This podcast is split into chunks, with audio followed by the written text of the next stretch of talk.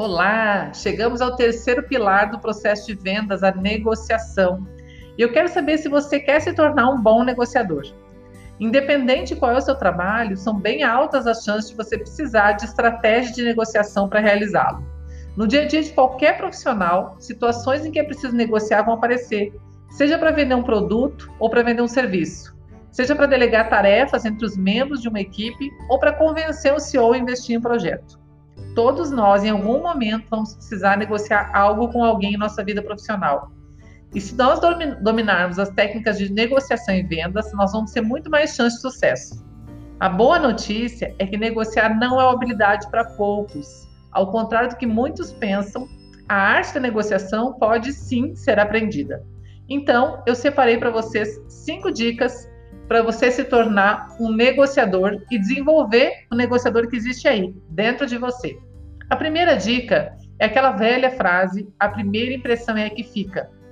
Ela é um ditado popular que diz que a primeira impressão é que fica. No dia a dia, ele pode até se provar errado, mas nas negociações, a realidade é fiel à sabedoria do povo. As primeiras impressões em uma negociação vão definir a atmosfera da negociação e a percepção do seu cliente.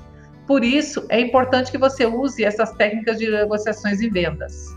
Primeira delas, gente, observe a sua linguagem e se expresse bem. Fale claramente e de forma a ressaltar os interesses em comum entre você e seu cliente. Tome cuidado com a sua postura. Eu estou falando da sua postura física mesmo. E tome também cuidado com a sua postura emocional, mantendo um tom confiante, expressando-se de forma concisa e oferecendo valor real ao seu cliente durante a negociação. A segunda, o segundo, a segunda dica que eu trago para vocês é saber improvisar. Quem quer negociar e fechar vendas precisa saber a hora de mudar o foco e de ser flexível. Essa é uma das melhores estratégias de negociação e vendas. Isso é essencial para um bom negociador, ter a habilidade de improvisar. É claro que planejar a forma de levar a negociação é primordial, mas improvisar vai te salvar de muitas situações difíceis. Se um futuro cliente quer um desconto na primeira compra e você não consegue dar isso, leve para uma nova possibilidade. Acorde um preço inicial mais baixo ou alguma outra vantagem, desde que tenha uma garantia de que uma nova venda vai ser feita, por exemplo.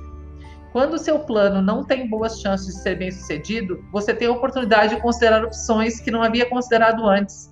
Você precisa improvisar. A terceira dica é a sua capacidade de prever como um grande diferencial. Assim como no xadrez, o sucesso nas negociações requer capacidade de prever movimentos, sua habilidade de interpretar as ofertas do outro lado e os movimentos táticos possíveis. Isso vai te ajudar a, sair da situação como vencedor. Em uma negociação, isso significa considerar as opções que têm os maiores benefícios possíveis e as maiores chances de acordo, baseado no que você sabe que funciona. A quarta dica é preparar sua mente e seu emocional, principalmente, gente.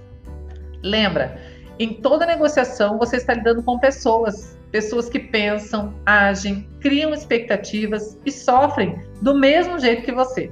Por isso, não dá para deixar de lado a humanidade e é preciso trabalhar a mente e o emocional.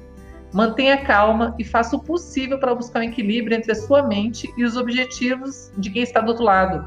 Não tem como ser um bom negociador sem se preparar para o embate de interesses. O bom negociador precisa ser mentalmente forte a todo momento.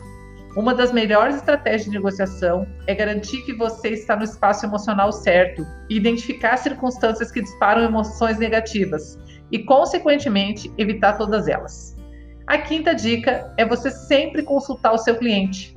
Na técnica de consulta, o vendedor deve trazer o comprador para dentro do debate construtivo, como se os dois estivessem montando juntos a solução que ele precisa. E aí você pode usar frases e perguntas do tipo: Eu estava pensando nesse arranjo de elementos, o que, que você acha? Resolve o seu problema? E se a gente tirasse isso e acrescentasse aquilo?